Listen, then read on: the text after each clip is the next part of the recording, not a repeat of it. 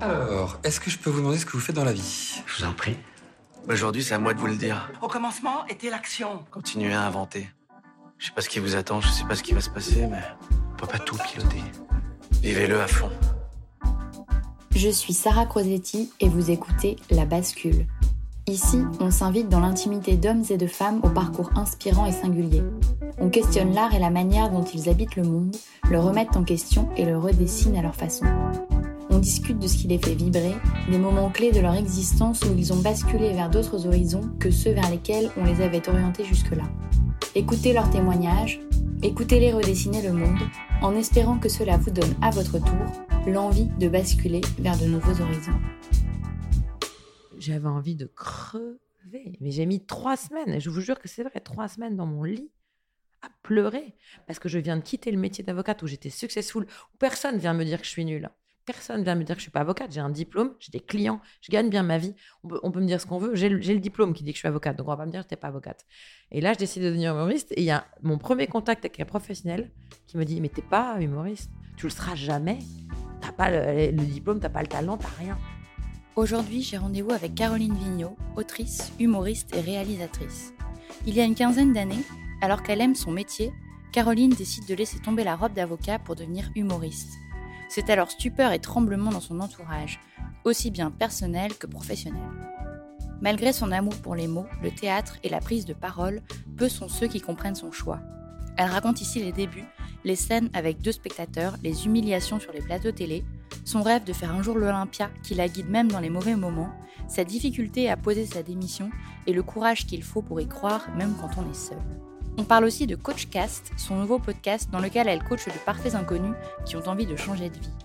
J'ai beaucoup aimé cet échange et j'espère qu'il vous donnera confiance et vous inspirera autant que Caroline sur une scène de théâtre. Belle écoute Bonjour, je m'appelle Caroline Vigneault, je suis euh, autrice, actrice, humoriste, réalisatrice, euh, kitesurfeuse et maman. Voilà, et tout ça avec beaucoup de joie. Ancienne avocate, c'est comme ça que les gens souvent me, disent Ah oui, c'est l'ancienne avocate, voilà. Qui a donc changé de vie un jour en passant d'un métier, d'un métier, d'un vrai métier à euh, un faux métier, apparemment, humoriste. Le premier, premier saut, c'est pour devenir humoriste. Oui, parce qu'effectivement, tu as été beaucoup médiatisé, euh, et tu l'es sûrement encore, mais moi, je sais que j'ai entendu beaucoup parler de toi il y a quelques années, justement pour ce passage de avocat à humoriste, parce que je pense que c'était quelque chose dans l'imaginaire collectif euh, qui était un peu waouh. Et, euh, donc, du coup, j'ai vu beaucoup d'interviews de toi. Je sais pas, c'était autant waouh que ça. C'était surtout, oh, regardez la folle. C'est elle hein, qui avait un vrai métier, qui allait bien sa vie et qui a tout planté pour devenir humoriste. C'est elle. Moi, euh, j'ai pas eu beaucoup d'effets waouh. Hein. Alors maintenant, oui. Maintenant, avec le recul, les gens disent Ah, t'as tellement bien fait, etc. Et oh, j'aurais dû. Mais ils ont oublié qu'au moment où je, le fais, euh, je connais personne dans ce métier. J'ai, la, probabilité, si on c'est des chiffres, euh, d'arriver là où je suis aujourd'hui, elle est très très faible. Mais moi, j'aime écouter les probabilités. Moi, j'aime suivre mon instinct. Oui, parce que dans ton cadre familial, pour le coup, personne euh, n'est dans le domaine artistique. Non, alors c'est même déjà dans mon, premier métier, avocat, il n'y en a pas non plus. Hein. donc, mon père est ingénieur, ma mère est orthophoniste. Et donc, je deviens avocate et maintenant, je sais pourquoi. Avec le recul, je comprends mieux qui je suis aujourd'hui, donc je sais. Et parce que déjà, j'avais ça en moi, mais je ne pouvais pas l'exprimer puisque j'avais été éduquée pour justement vouloir faire des études, en fait. Hein. Donc, la question, c'était droit, maths maths pour devenir ingénieur comme papa ou médecine. Ma sœur a fait médecine, moi, j'ai fait droit. Et parce qu'il y avait les mots, l'oralité, la prise de parole. Euh, oui, déjà, c'était un truc ah qui t'intéressait. Ah, j'ai toujours aimé ça. J'ai toujours, mais depuis petite. Maintenant, je, j'adore euh, réécrire l'histoire et essayer de comprendre qu'il m'a fallu des années de déconstruction de ce qu'on m'a inculqué comme grand principe, etc., pour apprendre qui j'étais vraiment. Et ensuite, reconstruction pour dire, mais c'est cette personne-là que je veux être. Et c'est terrible hein, de voir ce que l'éducation, ce mot, il est très fort. On éduque les gens. Et ce qui est le plus dingue, c'est que moi, j'ai été éduquée comme ça par mes parents, parce que eux avaient été éduqués comme ça par leurs parents, par qui par leurs parents.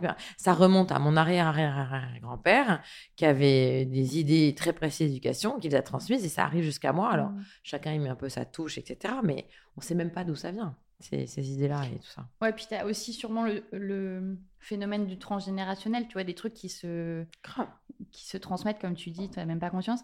Mais en fait, c'est vrai que ça a été beaucoup médiatisé sous l'angle euh, d'un extrême à l'autre, mais quand on regarde vraiment ton histoire, parce que moi j'avais vu des interviews de toi, où quand même dans euh, le métier d'avocat, ce qui te plaisait, c'était euh, cette partie un peu théâtrale, et euh, il me semble que tu faisais partie déjà euh, de concours d'éloquence Mhm. ou de choses un peu euh, qui étaient déjà de l'ordre de la représentation. Ah non, mais l'oralité, prendre la parole, même euh, en CM2, je m'en souviens, il y avait, on devait lire une poésie devant la kermesse. Je, on était plusieurs à vouloir le faire. Je me souviens, euh, je me souviens minute par minute, je rentrais avec l'excitation chez ma mère, enfin chez ma, devant maman, en disant maman, maman, il faut absolument que ce soit moi.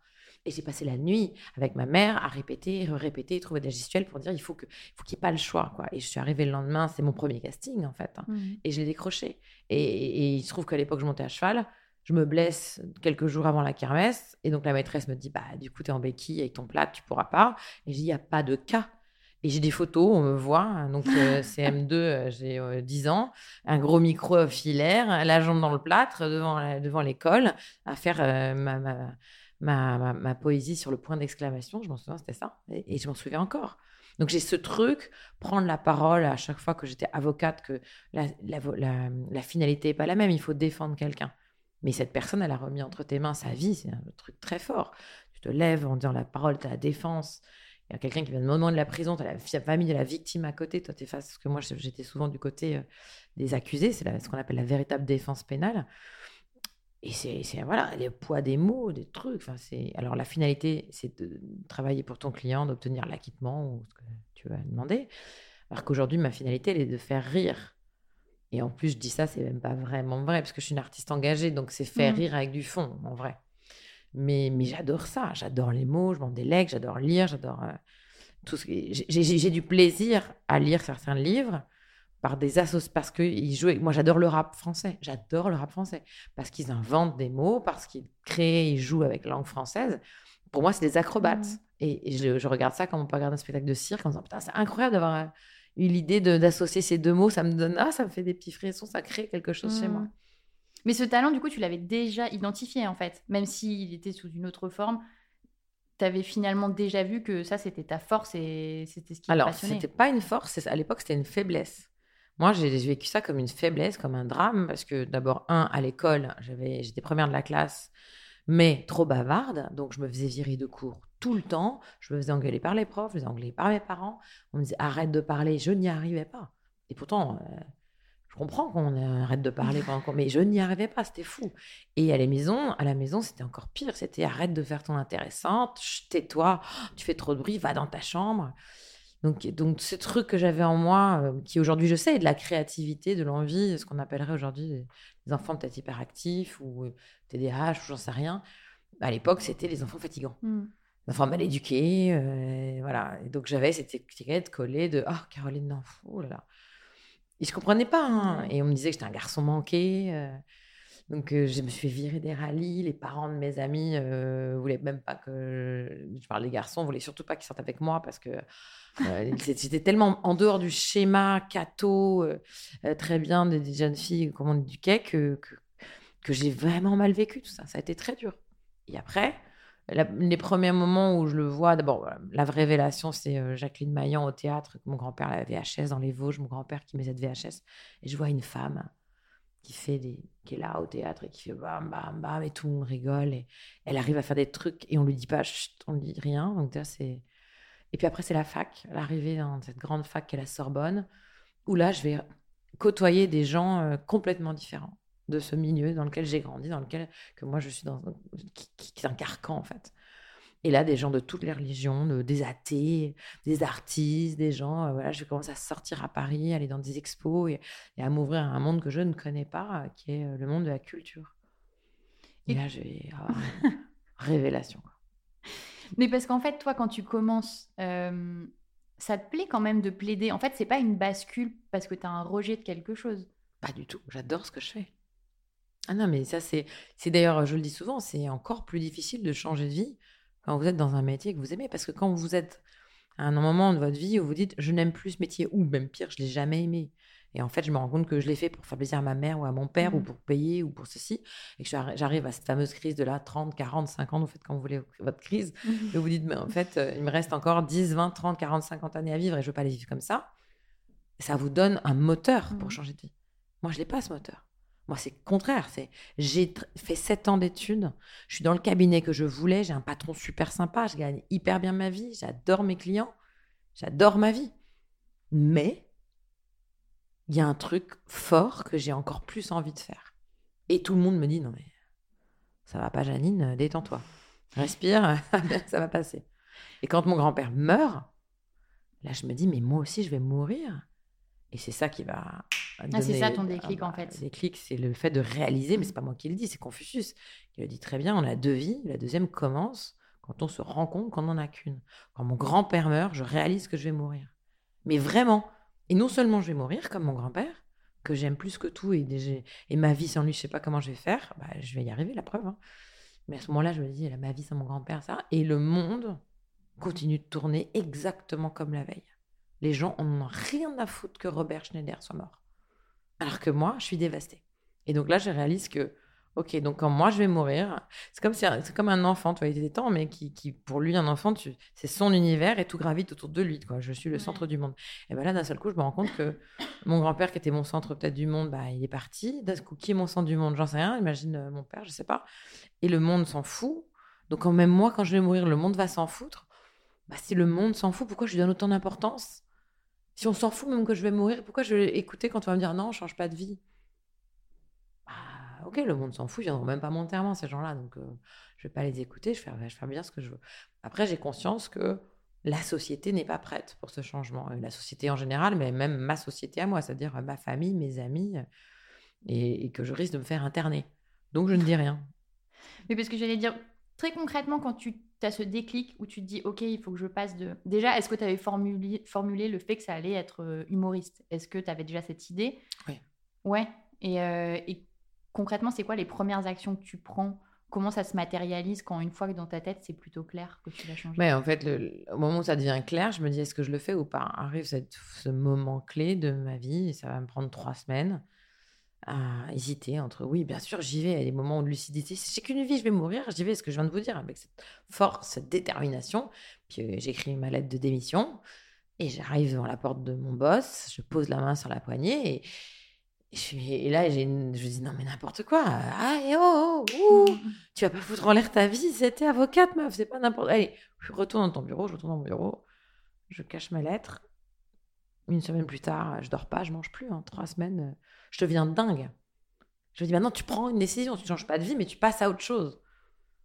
Je dis ok, je reste avocate, je passe à autre chose. Mais je passe pas à Mhm. autre chose, en fait, je ne pense qu'à ça. Je suis arrivée à un moment, même, euh, j'écrivais des pièces de théâtre, je prenais mon, ma pause déjeuner pour écrire. euh, Je prenais des pauses déjeuner d'une heure, ce qui arrive déjà pas beaucoup. Je faisais livrer des sushis dans mon bureau exprès. J'avais un timer, je mettais une heure, ça sonnait au bout de deux minutes, parce qu'évidemment, quand tu fais un truc que t'aimes, Ouais. ça passe en deux minutes. Et là, il fallait que je retourne à mes dossiers. J'avais envie de crever. Et pourtant, je les adorais, ces dossiers. Mais là, j'avais envie d'écrire des conneries. Et donc, je me réécris une lettre d'émission. J'y vais, je remets la main sur la porte et ah, je rentre à mon bureau. Et la troisième fois, donc trois semaines, au bout de trois semaines, j'ouvre la porte. Et je dis, voilà, il faut que je vous parle. Et je me souviens parce que mon patron qui avait l'habitude de me voir arriver, genre en mode Oh, ça y est, j'ai trouvé la solution dans tel dossier, trop bien, nana, un peu euh, ex- exubérante, excentrique, je dirais. Et là, je suis en mode euh, excusez-moi, euh, je voudrais euh, l'émission. Pardon, je n'ai pas compris. L'émission. Et je veux pas lui dire que je vais être humoriste, que je sais, parce que je sais que ça, personne ne peut l'entendre. Surtout que j'ai rien. C'est-à-dire que je démissionne, je ne sais pas encore ce que je vais faire, je ne sais pas comment, je ne sais pas. Mais, je, mais il faut que je démissionne. Oui, parce que souvent, on conseille de commencer avant, tu vois, de dire, Mhm. bah, si tu as envie d'être, euh, je sais pas, euh, actrice, machin, etc., commence pendant que tu as encore ton boulot euh, Mhm. sur tes temps libres. Mais le truc, c'est que toi, Non. tu peux, tu Moi, peux j'ai pas. balancé une grenade. Moi, j'ai fait une grenade et après, je fais oups. Ah bah, il n'y a plus rien. Oui, mais c'est surtout que matériellement, en tant qu'avocat, est-ce que tu aurais pu commencer à faire des stand-up Ça aurait été un peu bizarre. Bah oui, mais enfin je le faisais déjà en fait, parce que je faisais partie d'une troupe d'avocats, on montait sur scène, Ok. mais entre avocats, euh, Oui, dans en le- groupe, euh, dans, le, dans un cadre très déterminé, où on faisait des blagues sur les avocats. Faire du stand-up en étant avocat, c'est compliqué. Moi, je- je- j'en ai déjà parlé, mais un des une première fois que je suis sur scène, euh, je, joue au lieu. C'est mon premier théâtre où je vais jouer, ça s'appelle le lieu, c'est rue de Trévise à Paris. C'est un tout petit théâtre qui fait 40 places, qui est euh, euh, tenu par des gens merveilleux qui, savent que c'est la, première, première marche. Et donc, qui encadrent beaucoup les gens, qui donnent beaucoup d'amour. Enfin, je leur dois beaucoup de choses à Coco et Jean-Luc. Et ils m'ont accueilli chez eux. Et comme c'est une salle où, toute petite, il y a pas de. Y a la scène, elle fait 2 mètres sur 2, et puis il y a 40 euh, places sur des bancs. gens. Ouais. Non, Non seulement tu es très très proche, il y a derrière, tu as une, petite loge qui fait un mètre sur un mètre, que tu... mais il n'y a pas de sortie des artistes. Donc quand tu joues ton, ton spectacle, tu es devant euh, la porte. Et là, tu as quand même un, un mec qui, arrive et qui dit Ah, maître Vigneault, c'est vous? Parce que moi, j'att- j'attendais que le spectacle d'avant, ça s'arrête. Et là, j'entends quelqu'un qui arrive et je me retourne, c'est un avocat général contre qui j'ai plaidé il y a peu de temps et qui vient voir mon spectacle. Et là, je me suis dit, bah, C'est sympa déjà. non, mais c'était hyper, ça, ça- toi, c'était hyper sympa, sauf que trois minutes après, je suis sur scène et en plus, à l'époque, c'est mon premier spectacle, donc euh, c'est quand même pas terrible. Et je le vois avec ses yeux atterrés, en train de me regarder. Je me dis, je viens de perdre toute crédibilité, de toute façon, je peux plus plaider devant ce mec-là. Bon, ça, par exemple, j'avais déjà démissionné, mais, mais ça n'a fait que mettre une pierre à l'édifice sur le fait que, de toute façon, je m'étais lancée et je m'étais jetée. Et qu'il fallait maintenant que. je- En fait, j'ai fait un saut à l'élastique sans élastique, sans vérifier qu'il y avait de l'eau en bas. Ce Oui. que je ne conseille pas aux gens. Oui, parce que j'allais dire, là, tu démissionnes. Bon, alors j'imagine que tu as peut-être un peu d'argent de côté pour quelques ouais. mois. Euh, mais est-ce que tu as un plan? Est-ce que tu te dis, euh, bon, euh, je vais, euh, j'ai ça comme objectif Ah bah oui, j'ai un objectif très clair, je veux faire Mm. l'Olympia. Donc voilà, l'objectif, il est déterminé, il est défini, il est clair, je sais ce que je veux faire, je veux être humoriste et je veux aller à l'Olympia. Ah non, je sais pas encore comment je vais faire pour y arriver, mais je vais y arriver. Mais d'où est-ce que tu tires cette force? C'est quand même fou. Tu vois, parce que j'imagine qu'il y a des dizaines de personnes qui t'ont dit, non, mais ça n'a aucun sens. Enfin, tu vois, qui ont Bah, en tenté. fait, Je savais déjà qu'on allait me dire ça, c'est pour ça que je te dis, je l'ai dit à personne. Je démissionne, j'en parle à personne pratiquement. Mes parents sont pas au courant. C'est qu'une fois que je démissionnais, mon préavis est fait, que je ne travaille plus, qu'il n'y a plus de... Mm. Voilà. Que là, je vais leur dire, au fait, papa, maman, j'ai un truc à vous dire, je suis plus avocate. Hmm. Et là, on dit, ah bon? Surtout que je savais que j'adorais ce métier, que je m'étais battue pour l'avoir. J'avais fait toutes mes études, que je rêvais de la robe d'avocat. Enfin, c'était un... Je, je- je l'ai dit, mais j'ai réalisé mon premier rêve en étant avocate. Après, j'en ai eu envie d'un autre rêve, donc j'ai changé. Mais c'était un vrai rêve. J'ai pas fait ce métier Mhm. parce que j'en avais pas envie. Et je l'aimais. Mais là, j'ai un truc plus fort qui débarque dans ma vie. Et je décide d'y aller, à l'instinct. Ce qui est merveilleux, c'est que j'arrive... à- J'ai j'ai réussi à me reconnecter avec mon instinct. Et ça, c'est essentiel. Je... Aujourd'hui, dans, dans notre société, dans notre éducation, le fameux sixième sens, l'instinct, appelez ça comme vous voulez, on l'a complètement dénigré. Mm. Il y a cinq sens, point. Des sens réels, le toucher, l'achat, l'ouïe, le- l'odorat. le goût. Ben, Il n'y a pas que ça. Hein, Et on l'a tous, cet instinct. Et d'ailleurs, combien de fois, enfin, je parle à des meufs, mais on a dit, euh, ouais, c'est- faut pas que je sorte avec ce mec-là, mais j'y vais. Et on sait déjà comment ça va se terminer, parce que l'instinct vous l'a dit. Mais vous avez- on sait jamais, écoute. Puis euh, pareil, je lui laisser sa chance, les trucs. Non, Hmm. non écoute-toi, et tu te connais mieux que personne. Fais-toi Mais- confiance. Comment tu veux demander à quelqu'un de miser sur toi si toi déjà tu mises pas sur toi Ouais, mais ce truc-là, j'allais dire peut-être que tu l'as parce que comme tu parlais de ton enfance et que tu n'es jamais comme les autres, etc., peut-être que tu avais déjà intégré ce truc de toute façon, je m'en fous euh, de ce qu'ils pensent, tu vois. Alors, c'est plutôt l'inverse, c'est parce que j'ai tellement souffert Hmm. de ce que les gens pensaient. Et alors, comme je suis une fille hyper orgueilleuse, et c'est ce qui va me sauver, je pense, c'est-à-dire que je ne le montrais pas. C'est-à-dire que quand, à chaque fois qu'il m'arrive un truc difficile dans la vie, je ne vais pas le montrer, je vais pleurer, mais dans les toilettes, et toute seule, et qu'on ne me verra pas. Je sortirai avec les yeux rouges, je fais, t'as pleuré? Pas du tout. T'as mal? Absolument pas. Au revoir. Tu, ça ne me gêne pas, tu veux partir? Bah, Vas-y. Tu veux me quitter Moi, je me suis fait larguer euh, avant mon mariage. euh, en, en primaire, j'ai deux copines qui voulaient plus m'adresser à parole, qui m'ont traité mais plus terre. Enfin, des histoires comme ça. Et, c'est et c'est des choses qui m'ont euh, durci, en fait. Et l'éducation de mon père, j'en parle même pas, ça m'a durci à mort. Ce qui fait que des fois, j'ai des relents hyper durs et je lutte contre parce que j'ai tellement souffert de ça que c'est mon démon. Mais j'utilise aussi ce démon euh, pour me dire, OK, l'objectif, il est là. Et je sais que les gens disent, tu peux pas. Moi, je dis, si, je peux. La preuve, euh, Edith Piaf l'a fait, la preuve. ouais, Edith Piaf fait. Et donc, Edith Piaf, à un moment donné, elle était là où je suis. Et, Ouais. et même si j'atteins pas le niveau euh, d'Edith Piaf ou de Madonna ou de je sais pas qui, euh, Martin Luther King ou, Gisèle Halimi, tous ces gens qui m'inspirent et machin, moi je suis heureuse dans ma vie en fait. Et en ayant un objectif, je suis heureuse dans ma vie. Ouais, en fait, c'est quand même cet objectif qui te tient. Ah, de ouf. Ouais. Et à chaque fois que j'obtiens, j'atteins l'objectif, je m'en fixe un autre. Hmm. J'ai besoin de ça. Et comment tu sais si cet objectif, enfin, ça se trouve, tu l'atteindras jamais, mais comment tu sais si euh, il est beaucoup trop élevé ou de toute façon faire l'Olympia déjà c'est hyper élevé, mais tu Ouais, t'en fous, t'as pas de ouais. Alors, je sais, c'est la limite de ce que je dis, c'est avoir un objectif faisable. Ouais. Et des, des, ob- des objectifs, c'est dur à dire ça, objectifs Mm. qui ne sont pas faisables, il y en a. Exemple, si je décide de, de devenir présidente des États-Unis. Ça, c'est pas la peine que je commence. Parce que pour être présidente des États-Unis, il faut être native américaine. Je suis née en France. Donc, je ne serai jamais présidente des États-Unis. Astronaute. Je pense que, par exemple, ça aussi, je me dirais, Pfff, Mm. je pense pas que à 48 ans, on puisse commencer à se dire qu'on va aller dans l'espace. Après, euh, peut-être sauf si tu es milliardaire ou j'en sais pas et que tu montes ta fusée et tout, mais bon, ça, ça m'attire pas. Mais ou euh, championne euh, olympique de gymnastique rythmique. Mm. Je, à 48 ans, je vous le dis, je pense, voilà, je pense que ça, c'est un rêve que je ne peux pas, sur lequel je ne miserai pas grand-chose. Faire l'Olympia, c'est techniquement Mm. possible. Mon âge me permet de le faire. euh, L'argent, la vie, euh, je pourrais le faire. Je dis pas que je vais y arriver, mais je peux le faire. Donc, puisque je sais que je peux, bah, je vais miser sur moi. Et quand tu poses ta démission, du coup là t'as quel âge? 34, je crois, un truc comme ça.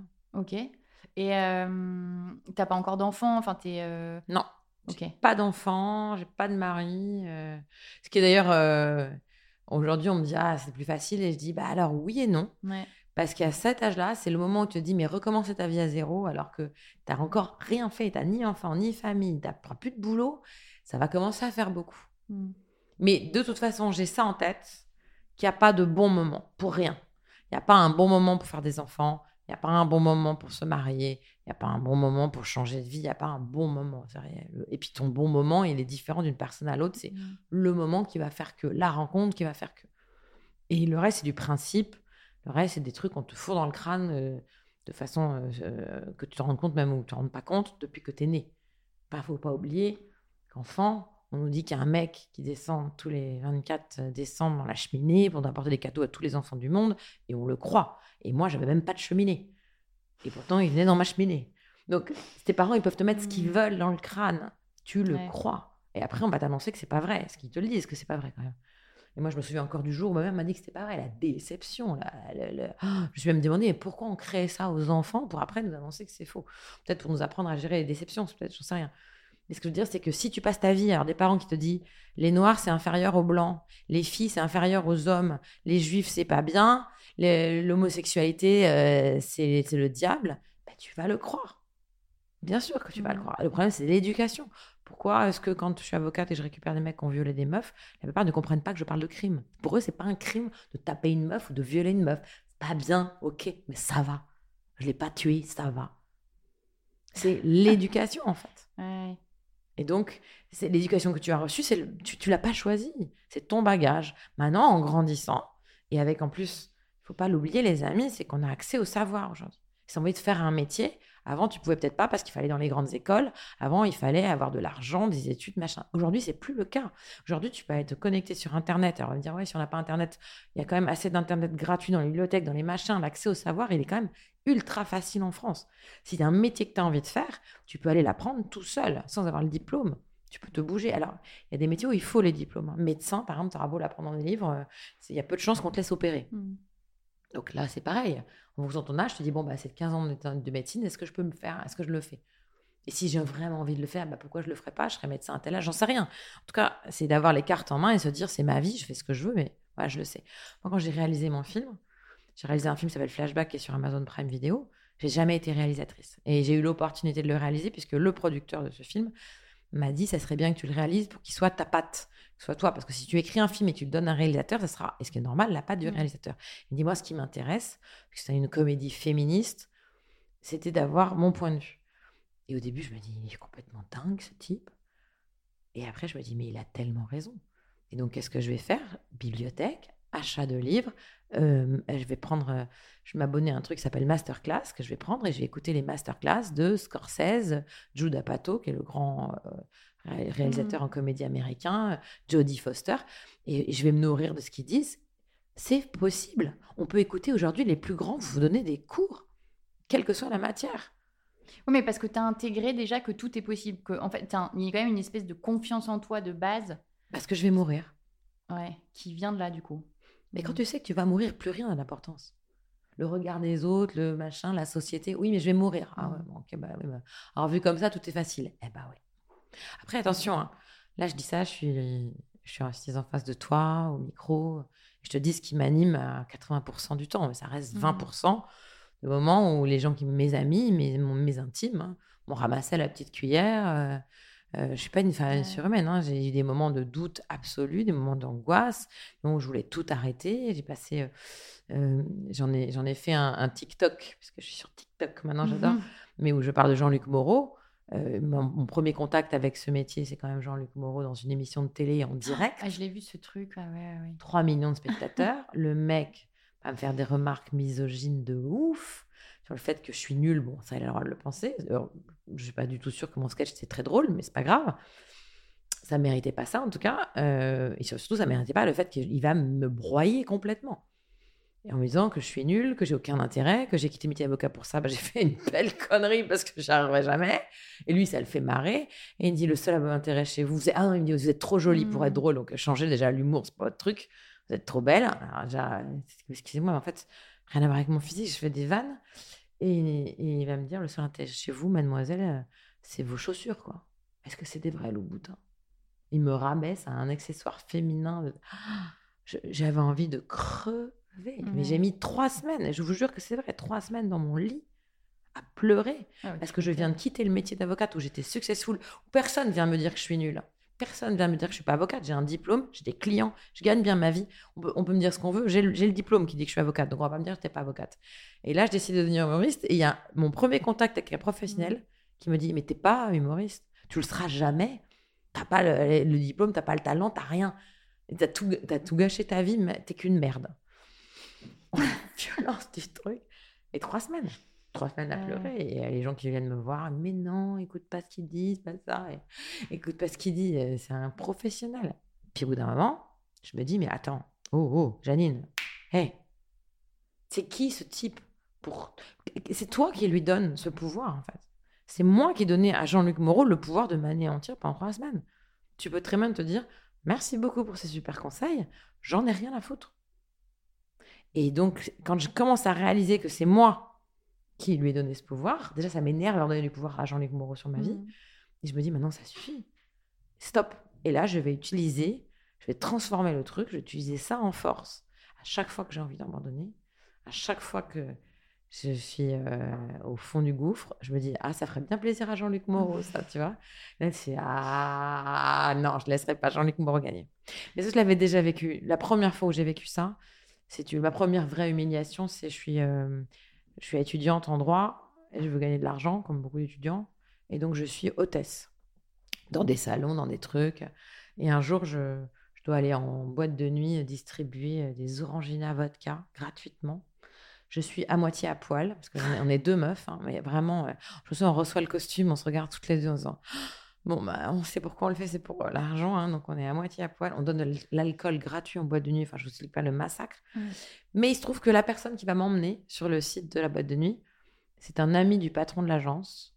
Et alors, un mec, mais comme j'en ai rarement vu d'arrogance, de, de- de dédain, de... je suis une petite meuf qui est une petite a- hôtesse d'accueil, euh, en gros, euh, prête à se faire tringler. Et je lui ai dit, non, mais en fait, je suis, je suis en première année de droit et je vais être avocate. Et il fait, bien sûr, Ah, oh, elle est mignonne. Et moi, je suis effectivement en première de droit et j'ai décidé que je serais avocate. Et ce mec-là se fout de ma gueule et, et me, essaye plus ou moins de me draguer en me disant ma petite, allez, je vous dépose là, je t'attends à la sortie, ma petite, un truc comme ça.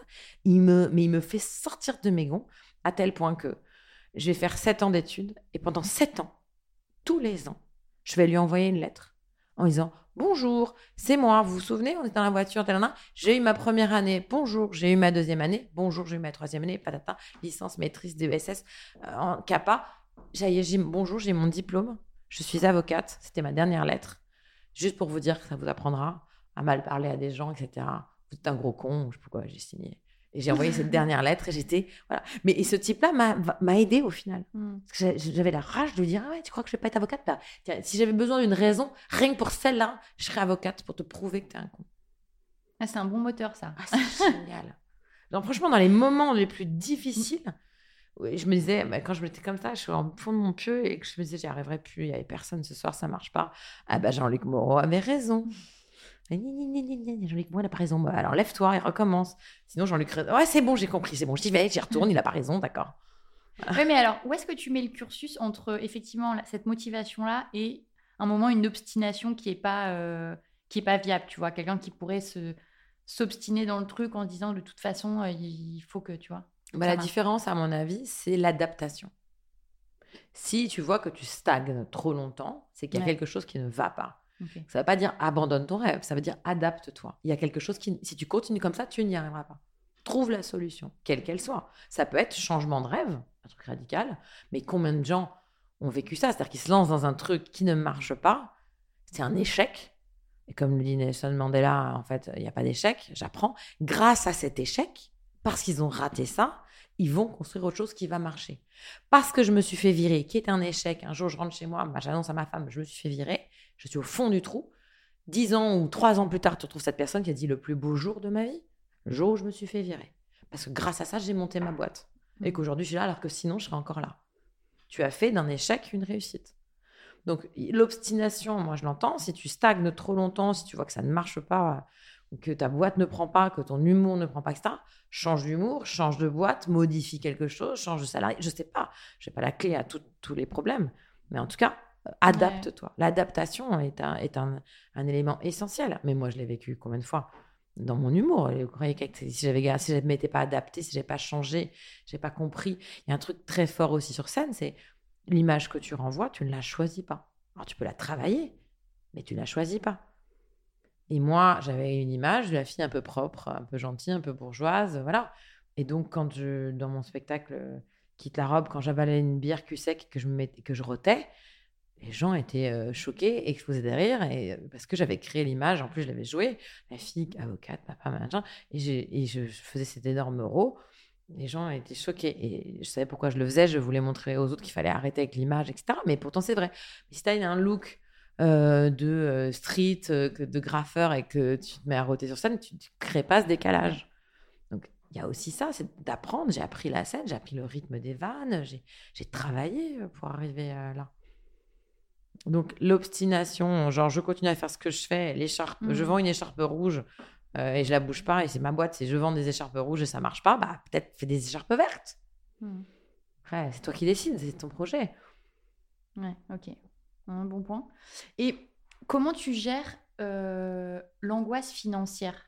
Parce qu'il y a enfin, 99% des gens, ils ne basculent pas parce que euh, bah, ils ont peur de se retrouver à la rue, tu vois, ils projettent des, angoisses, etc. Est-ce que toi déjà tu les avais? Et si oui, comment tu les as gérées? Ouais, tout le monde les a. Mais d'abord, un, euh, ce que j'ai- dit dans un de mes podcasts, et je le pense sincèrement, il y a un truc qui me rend dingue, c'est que les gens partent du postulat que si tu restes dans ta vie d'aujourd'hui, tu n'as pas de risque. Tu gagnes ta vie, tu n'as pas de risque et tout. Si tu changes de vie, tu prends un risque financier. C'est une foutaise. Tu peux te faire virer demain. Tu peux avoir ta boîte qui périclite, tu peux avoir un patron qui devient une connasse ou un connard. Je ne veux pas répéter ce que je dis dans mon podcast, mais c'est c'est vrai. Il faut arrêter de croire que la voie de la stabilité, c'est la bonne et que euh, non, tu ne sais pas de quoi est fait ta vie. Tu as ces sensations-là parce que tu as une vision à moyen terme peut-être, mais c'est tout. Combien de gens ont perdu leur taf? Combien? Combien sont fait virer? Enfin, des gens au chômage, on en Mhm. croise tous les jours. Et il faut arrêter de croire que, ou que ta boîte, euh, enfin Kodak, c'était une énorme boîte du jour au lendemain, pratiquement, ils ont disparu. Les mecs qui faisaient les plus beaux fouets de cocher à Paris, la boîte, elle a disparu. Et pourtant, avant que la voiture arrive, ils ne pensaient pas que la boîte péricliterait. Donc, le changement, c'est pas forcément euh, prendre un risque. Ça peut même être l'inverse. Donc, ça, c'est le premier truc. Déjà, c'est ce postulat de base sur lequel je pense qu'il faut vraiment travailler. Et après, sur la finance, ça, c'est chacun qui, en fonction déjà, et de déterminer tes besoins, euh, diminuer peut-être tes besoins s'ils sont trop élevés. hein, tu peux. Je l'ai déjà dit aussi, mais être propriétaire d'une maison ou d'un appartement, c'est pas une fin en soi. C'est pas obligatoire. C'est pas parce que ta mère t'a dit il faut que tu sois propriétaire comme ça tes vieux jours, machin. Ça se trouve, tu n'auras pas de vieux jours. Ça se trouve, tu seras mort dans deux ans. Non, mais déjà, premier point. Deuxième point, tu peux être locataire. Et on peut très bien considérer que même c'est même plus intelligent, euh, vu, que- vu le prix de, de- des emmerdements maximum quand tu es propriétaire et que tu en as beaucoup moins quand tu es locataire, et que tu peux te déplacer plus facilement, et que ceci, que cela, j'en sais rien. Que t'as... être locataire, c'est une solution. Tu peux très bien dire, bah, tu sais quoi, mon rêve est tellement important, je vais vendre ma baraque, je vais être locataire d'un truc plus petit. Si tu diminues la voilure, tu peux aussi te dire, bah, je pars dans trois ans, je bosse pendant trois ans comme un chien et je fais ça. Je travaille à mi-temps ou je fais un. Mm. un- j'ai une, une- une jeune fille que j'ai reçue euh, qui m'a dit un truc que j'ai trouvé très joli. Elle m'a dit, moi, j'ai fait le compte du rêve. Je ne connaissais pas cette expression. Elle- à chaque fois qu'elle veut s'offrir un truc, elle le fait pas. Elle met l'argent sur un compte pour réaliser son rêve. Mm. Je pars pas en vacances cet été. Les X 1000 euros que je voulais mettre sur mes vacances, je les mets sur mon rêve. Chacun peut gérer. Mais ça peut pas être un frein en soi. Tu peux pas dire j'ai un emprunt donc c'est mort. Non, c'est pas mort. D'abord, tu peux très bien vendre ta baraque, tu n'auras plus d'emprunt. Mm. C'est possible. Arrêtez de dire non, c'est pas possible. Si tes enfants ils vont très bien dans un appartement où tu es locataire, hein, avec un. Parce que j'allais dire, il y a beaucoup de gens qui disaient non, mais moi j'ai des enfants, ou tu vois. Bah oui, bah... d'abord, Mm. souvent, quand tu as des enfants, euh, euh, on est deux. Donc, c'est aussi un choix de couple. Hein, de dire, écoute, moi, les trois prochaines années, j'ai envie de faire ce rêve. Est-ce que tu es d'accord? Est-ce que tu n'as pas envie? Mm. Est-ce que Qu'est-ce que tu en penses? Après, euh, évidemment, hein, euh, tout est... rien n'est simple. Mais moi, c'est, euh, j'ai envie de dire, dans la vie, à, part si tu nais, et encore, mais c'est même pas vrai ce que je veux dire. Si tu nais avec des parents ultra riches, tout est beaucoup plus simple. Tu peux faire ce que tu veux. OK. Mais la fille d'Onassis, elle s'est suicidée. Donc, le fait d'avoir des parents multimilliardaires ne t'apportera pas le bonheur. Et, et je crois qu'il y a beaucoup moins de plaisir à t'acheter un sac à main ou une bagnole de luxe ou de ton rêve parce que ton père te l'a offert. Tu es content, tu l'as à la main et tu kiffes, hein, c'est bien.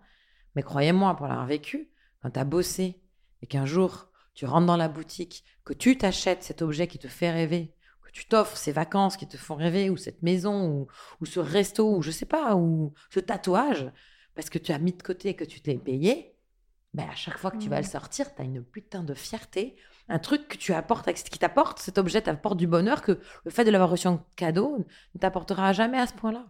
Jamais. Et c'est ce que j'explique à mes enfants quand euh, ils me disent oui, j'en ai marre, j'arrive pas à faire ça. Je fais ok, je fais marche vers moi. On me dit quoi? J'ai fait trois pas vers moi. Il fait trois pas, il me dit oui, de quoi? Est-ce que tu t'es fait plaisir? Ah non, rien à foutre. Ouais, ça te fait rien de marcher trois pas. Bah crois-moi bien, toi, il y a euh, quand tu avais huit mois, huit mois et demi, tu as fait ces trois pas, tu étais au firmament de ta vie là, tu étais en pump it up, tu avais fait trois pas et t'en pouvais plus. Tu criais, tout le monde criait, tout le monde applaudissait, tu avais fait trois pas et c'était merveilleux. Aujourd'hui, tu sais tellement bien le faire, ça ne te procure plus aucun plaisir. Là, tu es en train de galérer parce que euh, tu veux faire euh, un trick, un machin. lui, c'est la trottinette qu'il fait. Donc, il n'arrive pas. Je dis, mais c'est parce que tu n'y arrives pas que le moment où ça va passer, tu vas voir, tu vas faire, oh, oh putain, vous avez vu oh Et que tu vas avoir ce moment de joie et ce truc. Mais si tu, dès que tu essayes, ça marche, bah, ça, ça, ça fait rien. Ouais. Donc oui, a des difficultés financières, ouais, c'est des moments difficiles, mais tu t'engages parce que tu as décidé que ce truc-là te fait vibrer. Et c'est parce que tu as eu toutes ces difficultés financières, parce que tu as eu tout ça, que waouh Tu retournes et tu fais, putain, Mm. ça fait encore plus plaisir. Mais toi, ton plan B, si ça marchait pas, Pas de plan B. Je t'arrête tout de suite. Ah, je t'arrête tout de suite. Moi, c'est pas de. Moi, je... T'avais rien, ouais, t'avais pas anticipé du tout, quoi. Mais moi, je, alors, je, moi je, je- je suis contre les plans B. Pour, Mhm. pour une raison très simple. Quand on décide de faire un changement de vie, ça prend déjà tellement de stress, tellement d'énergie. On a justement à lutter contre la peur de ci, contre la peur de ça. Si en plus de ça, on se rajoute un plan B qui demande aussi de l'énergie, du stress, machin, et qui déjà diminue la force de ton rêve, parce que déjà tu te dis qu'il y a la possibilité que tu vas échouer et que du coup, tu as déjà prévu ton échec, ah bah, vas-y, bah, direct sur le plan B. Non, bah, prends- perds pas de temps. Va sur le plan B. Moi, c'est mon opinion. Moi, je pense qu'il faut, un- il faut partir à 100%. Surtout quand plus les, plus les efforts sont difficiles. Ça paraît contradictoire, mais pour, à mon sens, plus les efforts financiers sont difficiles, plus la difficulté euh, familiale, le je sais pas s'il faut déménager, ces machins, plus ça demande, plus, qu'il faut, il- plus il faut que tu sois à 100%. Pour que ta femme, tes enfants, tout le monde, tous les gens qui vont être avec toi et qui vont faire des sacrifices aussi pour que tu y arrives, tu, tu leur Mhm. dois ce 100%. Et pas un plan B. Si c'est pour un plan B, papa, vas-y, viens, on reste dans l'appart. hein, on garde la maison, on continue à vivre quand on est. Non, Ouais. on est tous à un temps et c'est 100%. Ce que tu peux fixer, c'est une deadline. Moi, j'aime bien les deadlines. C'est voilà, je me donne deux ans. Comment on fait pendant deux ans Ça, c'est aussi une façon de, de gérer sa peur financière. Voilà, j'ai mis tant de côté, j'ai fait ceci, j'ai fait cela, tout ce que j'ai pu faire, hein, chacun et je peux vivre comme ça, en ayant réduit la voilure ou pas, ou en achat, ou en ayant prêtant de, en, en prêtant de l'argent à des amis, à sa famille, euh, prendre une année sabbatique à son boulot. Enfin, il y a- il y, a des moyens. Mm. Ils sont pas simples, ils sont pas faciles, Mais une fois qu'on a ça, c'est 100%. Et on peut se dire, dans deux ans, je fais le bilan. Et dans deux ans, j'ai peut-être pas atteint l'objectif que je m'étais fixé. C'est possible. Je l'ai atteint, tant mieux. Je l'ai dépassé, génial. Je l'ai pas atteint, ok, qu'est-ce que je fais? Je l'ai pas atteint, mais j'ai pas bougé. Je suis toujours à zéro au bout de deux ans. Qu'est-ce que je fais? Ou au contraire, j'en suis à la moitié. Ah, je m'étais donné deux ans, bah, il faudra peut-être quatre. Est-ce que ça vaut la peine? De nouveau, euh, comex familial, hein, on discute. Où on en est? Qu'est-ce qu'on a fait? Comment c'est possible? Comment je peux faire? Mais c'est ce que font les entrepreneurs, en fait. Quand tu fais des levées d'argent, quand tu crois en ton projet, euh, et ils font c'est ça. hein. Tu, tu, tu mises, tu prends des risques, tu perds, euh, tu te plantes, tu te relèves. Je sais plus qui disait euh, la réussite, c'est tomber huit fois, euh, se relever neuf. hein. Oui, mais parce que tu as souvent cette image, et moi je, je m'attache vraiment à la déconstruire de. euh, bah, tu vois que ceux qui ont réussi, tu vois, de, ils sont passés de là à là, et c'est hyper successful, etc. Mais tu vois généralement peu toute la phase euh, de difficulté, de doute, de remise en question, de. Bah, des questions. Exactement. Mais ça à- on commence à le voir maintenant grâce à- Ouais. au réseau. On commence à voir les gens qui disent voilà ce que vous voyez, voilà ce que vous n'avez pas vu. Enfin, Ouais. Les athlètes qu'on voit au JO, etc. On se dit putain, j'aimerais trop nager comme lui. Mais euh, ils, en parlent. Les, mais les footballeurs que vous adorez, on dit ouais, ils gagnent des millions, etc. Ok. Mais ils ont une vie avec de l'entraînement, de la rigueur, Hyper que la mo- athlétique, ouais. hyper athlétique que la moitié des gens ne tiendraient pas. D'ailleurs, ça se voit souvent, les athlètes, quand ils arrêtent d'av- d'avoir cette rigueur qui est, qui est difficile à vivre, parce que c'est zéro écart pratiquement, bah, dès qu'ils arrêtent, ils grossissent euh, et machin Mhm. et ça. Parce que c'est un truc dur, ça demande... Enfin, moi, là, je, je me suis lancé un nouveau défi. Euh, je, je- je parle de routine, de vie, tout. Bon, moi, j'ai 48 ans, donc j'arrive à ce moment où je me dis, ben, je veux bien vieillir, donc il faut que je prenne soin de mon corps. C'est mon temple. Il faut que, pour avoir la santé, il faut qu'il aille bien. Donc, premier truc à faire, je le sais très bien, c'est avoir du sport régulièrement. Rien que dès ça, j'ai envie de mourir. Et je me suis dit, ok, je vais appliquer une des techniques que, que j'utilise, que j'utilise dans ma vie et dont j'ai parlé aussi euh, à, à quelqu'un dans mon podcast. Mais bref, c'est la technique des petits pas. Ouais, C'est-à-dire j'en que- tout le temps. Ouais, mais elle est géniale cette technique. Donc moi, mon rêve, une heure de sport par jour. Aujourd'hui, incapable. Ouais. D'abord, j'ai pas le temps, j'ai pas l'énergie, j'y arriverai pas. La salle elle est trop loin, il fait trop froid, il fait trop chaud. Enfin, j'ai pas le temps, j'ai une vie. de- Voilà, je sais. Ok, je connais toutes mes excuses. J'ai tenté ce truc 200 000 fois, j'y arrive pas. Ok. Eh ben, j'ai décidé là, je suis à, euh, je dois commencer par 4 minutes par jour. Et là, j'ai plus d'excuses. Et au début, c'est un peu rigolo parce que je fais 4 minutes, je dis, bah vas-y, je continue. J'ai fait, non, non, j'ai fait, mes 4 minutes. Ce qui fait que les moments où j'étais, il est minuit, moins 2, j'ai pas fait, j'ai 4 minutes. Et je les ai fait. Et là, ça fait, oh, ça fait Ouais. que quelques jours. hein. Mais j'ai une satisfaction extraordinaire d'avoir jusqu'à présent pas raté un cap. Ouais, et ce qui marche bien, c'est de mettre des croix dans un. De ouf, j'ai un calendrier, bien sûr. Parce que bah, c'est ça, parce que quand tu vois, tu dis ah non, je vais pas mettre ma croix, ça te fout une angoisse. Non, j'ai un calendrier, j'ai acheté. Alors moi, je suis, euh, j'achète des, j'ai des, j'ai des calepins pour tout. Donc là, j'ai créé, j'ai un nouveau calepin, euh, calepin euh, sport, euh, mon nouvel objectif. Et je me suis fixé un objectif à un an. Si je fais ça pendant un an, alors je- j'espère que je vais pas rester à 4 minutes pendant un an, mais de toute façon, tant que c'est pénible, je reste à 4 minutes, après on évoluera. Mais je sais que je me suis dit, dans un an, je prends une photo maintenant, je prends une photo dans un an, je suis sûre qu'il y y aura un changement. Peut-être pas euh, ce que j'aimerais, Mm. peut-être pas du tout, mais on verra. Et puis ça, Ouais. ça- si j'abandonne, de toute façon, il n'y aura rien. Mais je me suis fixé un objectif très clair. Anglo, enfin, je sais que tu le sais et tu le dis comme moi, mais un objectif clair, déterminé, euh, Smart, voilà, faisable. Exactement, évidemment. Est-ce que tu te rappelles de tes débuts quand tu, tu dis là, donc tu poses ta démission euh, J'imagine il se passe quelques semaines où tu es un peu dans l'euphorie du truc. Et euh, est-ce que tu te rappelles ensuite peut-être de tes premières scènes ou de comment ça se passe? Les- la démission, euh, c'était fort. Après, il y a le préavis où là, les gens découvrent et me demandent pourquoi j'ai démissionné. Et là, c'était très compliqué parce que je disais à personne pourquoi. Et, Oui, là encore, tu le disais pas. Non, moi non, parce qu'on m'aurait pris pour une folle. Je- J'en ai bien conscience. Même moi, si quelqu'un m'avait dit je quitte ce métier pour devenir humoriste, je pense que cette personne, je l'aurais prise pour une folle. Et ce que j'ai pas dit tout à l'heure et qui est, assez marrant, c'est que quand j'ai annoncé à mon patron que je partais, lui, il pense que je, comme je lui dis pourquoi, que je lui dis euh, Euh, pourquoi? Eh bien, parce que je veux faire un bilan sur ma vie, donc je fais une pause. Me connaissant, il sait très bien que ça marche pas, ça colle pas à mon caractère. Donc là, il pense que je vais dans un autre cabinet. J'ai été chassée. Et là, la magie me dit Ok, combien? Je fais pardon? Il me dit Je ne sais pas où vous allez, je m'aligne, je veux vous garder, donc je prends un risque, je ne sais pas combien vous avez dégoté, je m'aligne. Et là, je comprends qu'il me propose une augmentation. Et ça m'arrange pas du tout, parce que déjà, je suis, je suis fébrile dans ma décision, et en plus, il y a un mec qui vient me rajouter de l'argent. Mhm. Et Et au fond, pareil, toujours pareil, ce truc qui au début, je me dis, c'est pas juste qu'il me propose ça maintenant, putain, pourquoi? En fait, ça n'a fait que m'aider. C'est-à-dire que malgré l'augmentation, je suis quand même allée. Ça veut dire à quel point moi, mon truc était fort. Donc le préavis, euh, je, je m'en sors comme je peux, je dis rien. Et là, je vais m'inscrire au cours Florent. Parce que, parce que les cours Florent, dans ma tête, c'est de me dire, voilà, il faut que j'ai un diplôme.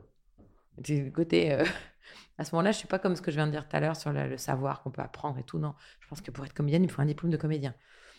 Je suis encore très formatée Ouais. à ce moment-là et je, vais, et je vais découvrir que non, et que d'ailleurs, j'aurai jamais le diplôme, hein, puisque entre-temps, euh, je vais faire un bébé et que très rapidement, enceinte, je me rends compte que j'ai aucune envie d'aller assister à des cours euh, et que je vais profiter plutôt de ma grossesse et, je vais lire des bouquins euh, chez moi, dans mon lit, ça va être beaucoup plus agréable. Mais, mais, mais il a fallu déconstruire tout ça. Mm. Parce qu'au départ, j'ai j'ai le fameux syndrome de l'imposteur. Je- Avocate, je l'ai jamais eu. Je peux pas. J'ai un diplôme qui dit que je suis avocate, même si je peux considérer que je suis une mauvaise avocate. Je suis avocate. Humoriste? À quel moment tu es humoriste? Quand tu fais rire euh, ton voisin euh, Ouais. de palier, euh, tonton Fred à, à Noël euh, Quand tu as fait une blague sur Internet Quand tu es monté sur scène Mais quelle scène L'Olympia? Avant l'Olympia, je suis humoriste. Artiste, est-ce que je suis artiste Comédienne? Quand est-ce qu'on est comédien? Je sais pas. Et quand tu remplis tes papiers que à l'école, on va dire profession de la mère, qu'est-ce que je fais? Avant, je m'étais avocate, c'est clair, net, précis. Ouais. Et c'est mon fils qui a trouvé le métier, qui, parce qu'il a un jour, la maîtresse m'a dit Donc vous, vous êtes rigolote. mon fils a dit Ma mère, oh, elle est rigolote. Voilà. Mon métier, c'est rigolote. Mais quand tu dis j'ai bossé sur ça, sur mon syndrome de l'imposteur, etc., concrètement, comment tu fais? C'est tu potasses un peu des bouquins euh, tu... Comment tu fais cette phase introspective? Non, j'ai fixé des objectifs en me disant Ça, c'est mon diplôme. Exemple, le jour où je monte sur la scène de l'Olympia, je suis artiste. Donc voilà. Mon DVD, euh, euh, pas le dernier Croque la pomme parce qu'il n'y a plus de DVD, mais le spectacle d'avant qui s'appelait Quitte la robe, c'était encore la grande époque DVD. J'ai sorti le DVD et je suis allée à la Fnac. Et quand j'ai vu au rayon humoriste Hmm. euh, Jamel, Gad, Foresti, Caroline Vigneault, j'ai fait OK, là j'ai mon diplôme, je suis humoriste. Et là, c'est le moment où. Et j'étais comme ça, je, je te jure, c'est vrai. J'étais à la Fnac, j'ai un kiff absolu de voir euh, mon diplôme. hein. Et, je, et je prenais le DVD, je les mettais dans les, dans les paniers des gens. J'avais envie de voir leur tête au moment où ils se vidaient leur panier. Je me suis dit, mais c'est quoi cette merde? J'ai pas choisi ce truc-là, moi. Voilà. Donc je me suis dit, bah, mais c'est moi qui ai fixé ça. Mm. Et c'est comme ça que j'ai lutté contre le syndrome de l'imposteur, en me disant, bon, bah, j'ai pas de diplôme, mais qu'est-ce qui, pour moi, est l'équivalent de Et je me fixais des objectifs. Oui, et après tu rétro-pédalais. euh, Exactement. Et, Et ça aide, hein Ouais. Mais j'allais dire tes premières scènes, j'imagine que ça se passe pas comme t'as prévu. Ah non. bah non, ça n'existe pas, de toute façon, un truc qui se passe comme prévu. euh, Ouais. je, enfin, je crois que nulle part dans un projet, euh, tout se passe comme prévu. Mais d'ailleurs, c'est parce que ça se passe pas comme prévu souvent que c'est un succès. C'est ça aussi qui est Mhm. bien. C'est que tu as beau avoir prévu un truc tout bien, machin. Bah non. Et d'ailleurs, euh, combien de, de recettes de cuisine sont nées d'échecs euh, Combien de découvertes scientifiques sont nées euh, parce qu'on cherchait un truc sur autre chose et qu'on est tombé Ouais. là-dessus Enfin, c'est l'absence de la vie. On peut tout se planifier parce qu'on se rassure avec ça, mais il faut se laisser porter, puis on verra bien ce que. Mm. Comme disait dans Forrest Gump, la vie est une boîte de chocolat, on ne sait jamais sur quoi on va tomber. Mm, Oui, question sur. Tu l'as dit tu avais quand même beaucoup potassé pas mal de bouquins sur plein de domaines. Euh, tes sources d'inspi pour, euh, pour ta bascule Est-ce qu'il y a des gens, de la matière, des ouvrages, des films euh, qui t'ont vraiment, tu vois, tenu, motivé, boosté? C'est un drame pour moi. Je suis avocate, donc vraiment, je, suis à ce moment où je me dis oui, non, oui, non, oui, j'arrive pas à prendre de décision. Je, je suis vraiment au, au bord de la folie ou de la dépression. Ou, pas de la dépression parce que je dors plus, parce que je me rends bien compte que je suis à la croisée des chemins, je dois prendre une décision, mais j'arrête pas de la prendre, la décision, et le lendemain, je prends la décision inverse. Donc je, me rends compte que là, je vais pas, qu'il faut que, il faut que je prenne une décision en fait, c'est et que je m'y tienne. Et donc je décide de faire d'aller à la librairie et de demander euh, s'il y a des livres sur le parce qu'il n'y en a pas trop dans la bibliothèque à ce moment-là. On est en 2008. hein. Et là, on va me parler, on va me dire, oui, bien sûr, il y en a au rayon développement personnel. Je ne sais pas ce que c'est que le rayon développement personnel. En 2008, c'est pas encore très développé, mais il y a un rayon développement personnel. Je découvre ce truc et j'achète tous les bouquins où il y a écrit changement de vie. J'en ai une vingtaine, je pense. Peut-être un peu moins, peut-être 15. Et je vais pas rentrer au bureau, hein, je suis avocate, mais je vais aller me mettre dans un parc. J'ai le savoir entre les mains, la, solution, elle est là. Je vais enfin savoir si oui ou non je change de vie. Il n'y a rien de plus important à ce moment-là. Et je m'assois, j'ouvre le gros sac. En plus, j'avais deux gros sacs, parce que quand même, c'est. Et j'ouvre les bouquins les uns après les autres frénétiquement. Mais vraiment, je suis persuadée avec la construction mentale que j'ai que la solution est dans ces livres. Et bien sûr, je vais pas la trouver. Parce que les développements personnels, qui sont des trucs qui t'amènent à la réflexion, machin, c'est pas ce dont j'ai besoin là dans mon urgence. Moi, je cherche un truc concret, avec des trucs concrets, et je vais pas trouver. Et donc, euh, avec le recul, c'est aujourd'hui j'écris un livre là-dessus parce que je voudrais écrire le bouquin que, que j'aurais adoré trouver ce jour-là. Et je peux vous dire que ce qui va me permettre de trouver la solution, c'est un, truc dont j'ai aussi parlé qui s'appelle pile ou face. J'ai joué ma décision à pile ou face. Donc j'ai dit, ok, maintenant ça suffit, je vais devenir dingue, donc je joue à pile ou face. Pile, je change de vie, face, je change pas de vie, je change pas de vie. Je lance la pièce, je la rattrape, je la pose sur la main, je me dis, ok, c'est maintenant. C'est un truc de fou, je vais jouer ma vie à pile ou face. Je regarde la solution.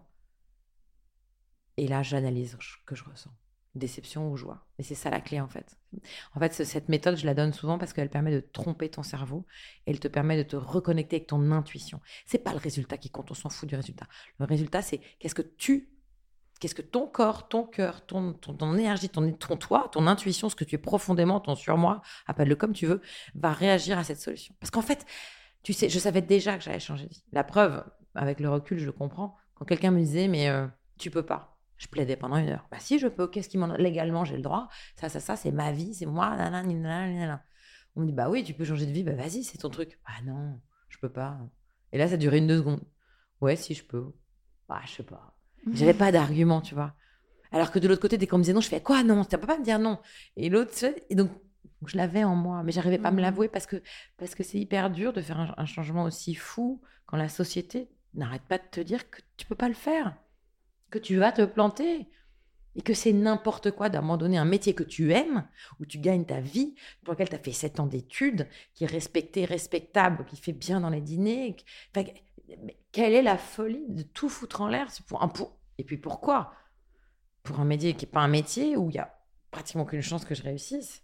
c'est voilà, c'est franchement c'est presque. Euh, je passe presque pour une enfant capricieuse, tu vois, qui, aime plus ses jouets. Et donc, il va falloir du courage.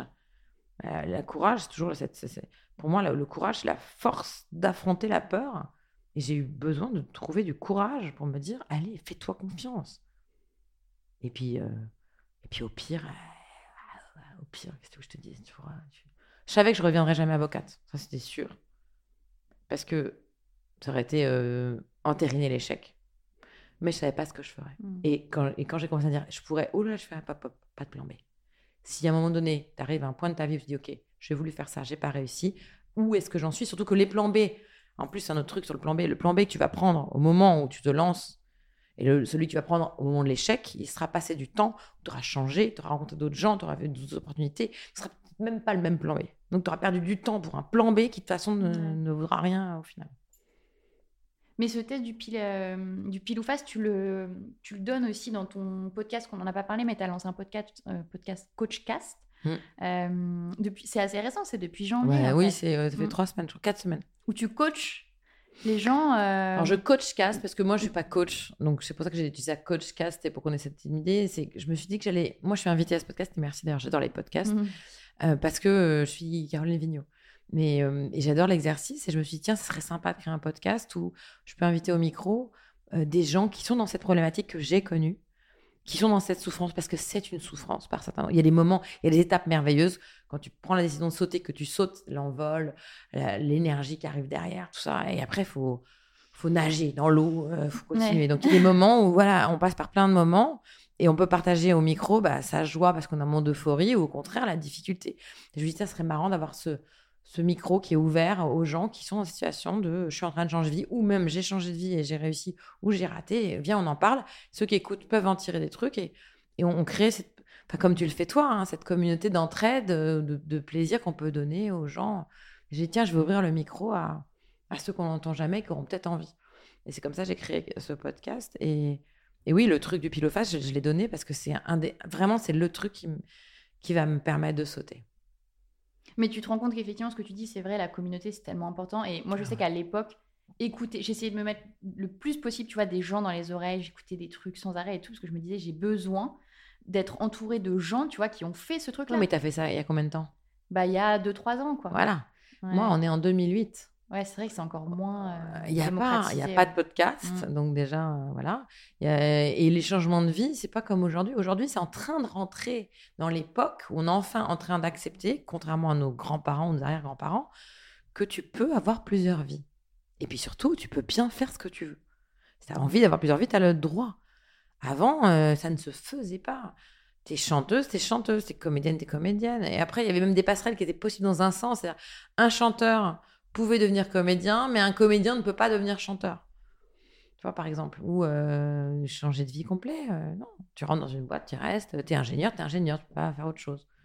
Maintenant, il y a plein de gens qui disent, bah, si j'étais Mm. ingénieur, maintenant je suis boulanger. Parce que voilà. Et aussi parce qu'on se rend compte que euh, plein de gens ont fait des métiers parce qu'ils, alors qu'ils n'en avaient pas envie. Aujourd'hui, on écoute plus les enfants. Aujourd'hui, on, on- enfin, moi, je sais que de ma génération, euh, il fallait faire des études, il fallait avoir un diplôme. Et alors, franchement, être pâtissier ou euh, cuisinier ou quoi que ce soit, les métiers aujourd'hui qui ont grande valeur parce qu'il y a eu des émissions de télé, parce qu'on a remis la- ça, l'église au milieu du village, comme disait ma grand-mère. Mais de mon temps, quand il fallait faire un CAP pâtisserie, c'était les, les, les cancres qui faisaient ça. Mm. C'est-à-dire que tous les métiers de l'artisanat étaient dénigrés. Ce qui est une folie. Parce que, parce que, parce que l'artisanat, c'est magnifique. Si tu as une passion pour l'artisanat, n'écoute surtout pas. Va pas faire une grande école comme Polytechnique ou je sais pas quoi pour devenir quoi? Salarié d'une grosse boîte où tu vas peut-être pas t'épanouir. Après, si ta passion, c'est les maths, les équations, les machins, je ne connais rien. Moi, c'est pas la mienne. Mais com- combien de gens trouvent ça merveilleux de dire euh, j'ai mon fils, il est polytechnicien, mais ton fils, est-ce qu'il est heureux? Polytechnicien, c'est quoi après? C'est pas, pas le diplôme, c'est qu'est-ce que tu en fais de ta vie? Si ton kiff, c'est de faire des meubles en bois parce que tu as le truc et que tu aimes ça, mais diplôme de polytechnicien ou pas, prends ta vie en main. Kiffe-la. Parce que tu vas mourir? J'arrête pas de le dire, mais c'est vrai. Et d'ailleurs, on arrive à la fin de cet entretien. J'ai une dernière question rituelle pour toi, qui est quel est euh, ton conseil principal pour les gens qui ont envie de basculer? Bascule. Ah non, mais moi, je suis, alors, je suis vraiment. je-. C'est concis, c'est clair, c'est vas-y. Et encore une fois, euh, pas de plan B, fonce. Et même si tu n'arrives pas au résultat que tu avais fixé au départ, tu vas voir, la vie va faire que tu vas peut-être trouver un autre résultat. est- évolue avec, euh, garde cette euh, souplesse pour voir ce qui va arriver. Parce qu'on a, on a, on a tous des exemples dans la vie, je dis, des gens qui partent d'un échec et qui arrivent sur un succès. Donc, si de toute façon, envie, en fait, déjà, dès que le fait d'avoir l'envie de basculer, ça veut dire que déjà, t'es pas bien là où t'es. Quand bien même, moi, j'étais heureuse, mais j'étais pas bien. Et, et je vous dis, encore une fois, j'avais aucune raison vraiment objective de le faire. Mais donc, si tu as envie de basculer, c'est que déjà, tu es dans le déséquilibre. Donc, moi, je pense qu'on est sur cette planète avant de mourir pour euh, essayer d'être le plus heureux possible et de faire le plus de bonheur autour de soi. Et j'ai remarqué aussi souvent quand on a envie de basculer, souvent on a envie d'un métier ou d'une chose qui donne plus de sens à sa vie. Et souvent, ce sens à sa vie va donner plus de bonheur aux autres. Et j'ai la sensation que si tout le monde bascule, tout le monde va vers plus de bonheur c'est- eh ben, et qu'il y aura plus de joie, et ben, on vivra dans un monde meilleur. Donc je pense que même en basculant, on fait du bien à notre humanité. Et on peut faire du bien à notre humanité euh, de façon totalement locale, hein, avec son voisin de palier, avec ce truc, je parle pas, euh, euh, truc, euh, toujours la technique des petits pas. Obligé de te dire, face à la pollution de la planète, je peux rien faire. C'est vrai. C'est pas mes actions qui vont changer. Mais face à la pollution de mon immeuble, changer les poubelles, descendre la poubelle de voisine, je sais pas, couper l'électricité, machin. Je sais pas ce que tu veux faire. Si on vient d'apporter du bonheur, si tu as envie d'être plus écolo, eh ben, tu vas te donner du plaisir et te sentir que tu as fait quelque chose. Tu vas te donner envie à ta voisine de faire pareil. Peut-être que vous allez, voilà, et vous allez créer un truc et que ça va donner de l'énergie à d'autres et que eh ben, ton action va déclencher d'autres actions qui vont déclencher d'autres actions. C'est ce que j'ai voulu faire avec euh, le podcast euh, Coachcast euh, by Caroline parce que, euh, comme toi, tu le fais avec ton podcast, parce que je suis sûre que les gens qui nous écoutent ont créé quelque chose de positif chez quelqu'un, qui cette personne va créer du positif et c'est l'effet domino en fait. Et je pense sincèrement qu'on peut agir euh, pour avoir. euh, Je pense que moi, je suis hyper optimiste. Je pense que j'ai une plus belle vie que ma mère, qui a une plus belle vie que sa mère. Euh, C'est tout mon côté féministe, mais et je pense que les, moi, j'ai pas de filles, mais les, les filles de la nouvelle génération, on- ça va aller encore mieux. On va faire plus d'égalité, plus d'humanité, plus de compréhension, plus d'acceptation de l'autre. Alors évidemment, on est loin on voit ce qui passe en Iran, en Afghanistan ou ailleurs, en France. hein. Mais c'est pas parce que ça se passe pas encore comme on aimerait qu'il faut, faut lâcher. Mm. Moi, je pense que si on se donne du bonheur, si on s'écoute, si on fait des trucs qui sont plaisir, on va aller vers un monde meilleur. Et vraiment, je le pense. Sincèrement, c'est pas euh, du bullshitting. Merci pour cette fin optimiste. Euh, pour euh, en, en retrouver euh, davantage sur toi, euh, c'est quoi tes, tes réseaux de prédilection Euh, Instagram Oui, je suis sur Instagram, sur TikTok Ouais. et même sur Facebook. C'est parce que ma mère, elle veut pas que je quitte Facebook. non, puis j'avoue, j'ai- moi j'ai j'ai 48 ans, donc voilà, je suis une des pionnières du Facebook, j'ai- j'aime bien. Donc c'est ton compte Caroline Vigneault ou le compte du podcast, du podcast maintenant Il y a les euh, deux. Bah, j'ai créé un compte pour le podcast. Coachcast. euh, Ouais, ouais. on est moins nombreux euh, sur euh, Coachcast. Mais je, je- je suis très fière de ce, de ce projet parce que parce que c'est un projet que j'ai mené euh, de, avec mon équipe de zéro à ce qu'il est aujourd'hui. C'est né d'une idée euh, qui était de, je sais plus comment ça vient, quelqu'un qui dit bah moi j'adorais faire un podcast, mais évidemment personne m'invite, euh, je suis pas connue. Je dis mais c'est vrai, ça c'est triste parce que moi ça m'a fait du, ça me fait du bien les Mhm. podcasts. Même moi, ça me permet de formuler des choses et me rendre compte par exemple que bah ouais, c'est ce que je fais c'est bien ou pas bien ou que je pourrais améliorer. Je me suis dit, tiens, offrir le micro à ces gens-là, pourquoi pas? Puis après, je me suis dit, oh, faire un podcast, ça me paraissait complètement euh, difficile. Donc, j'ai j'ai fait des podcasts avec des gens comme toi et qui m'ont dit, mais non, regarde, c'est simple, qui m'ont montré le matériel. J'ai fait celui de Mathieu Stéphanie euh, qui m'a montré son matériel. Donc là, on enregistre avec son matériel. Enfin, c'est le même que le sien, c'est lui qui m'a conseillé. En plus, j'ai trouvé qu'il y avait une espèce de communauté des podcasteurs qui était très sympa. Tu vois, là, de, tu es sur un podcast, tu parles du tien, je parle du mien, parce que parce qu'en fait, c'est donner de la joie aux gens. Et, et donc, j'ai trouvé que c'était très bienveillant, très agréable. Et vraiment, c'est un projet que je trouve magnifique et, et, euh, et je suis très fière. Voilà. Je sais Ouais, pas mais ce que je- ça donnera, je sais pas s'il va survivre, mais je suis très fière. Très chouette. Non, non, mais écoute, euh, tu fais bien, tu fais bien d'en parler parce qu'en plus c'est exactement dans la thématique. euh, donc il n'y a pas de raison que ça fonctionne pas. Ben voilà, on peut le dire, c'est si vous hésitez, regardez, on est Mm. deux au micro à vous dire que c'est possible. on est la preuve vivante. On est deux là. Merci beaucoup, Caroline. Avec plaisir. À bientôt. Pour retrouver toutes les références et les ouvrages abordés dans ce podcast, rendez-vous dans la description du podcast ou sur le compte Instagram La Bascule Podcast. Et si vous avez aimé, n'hésitez pas à laisser 5 petites étoiles ou un mot doux sur Apple Podcast. À bientôt pour de nouveaux épisodes de La Bascule.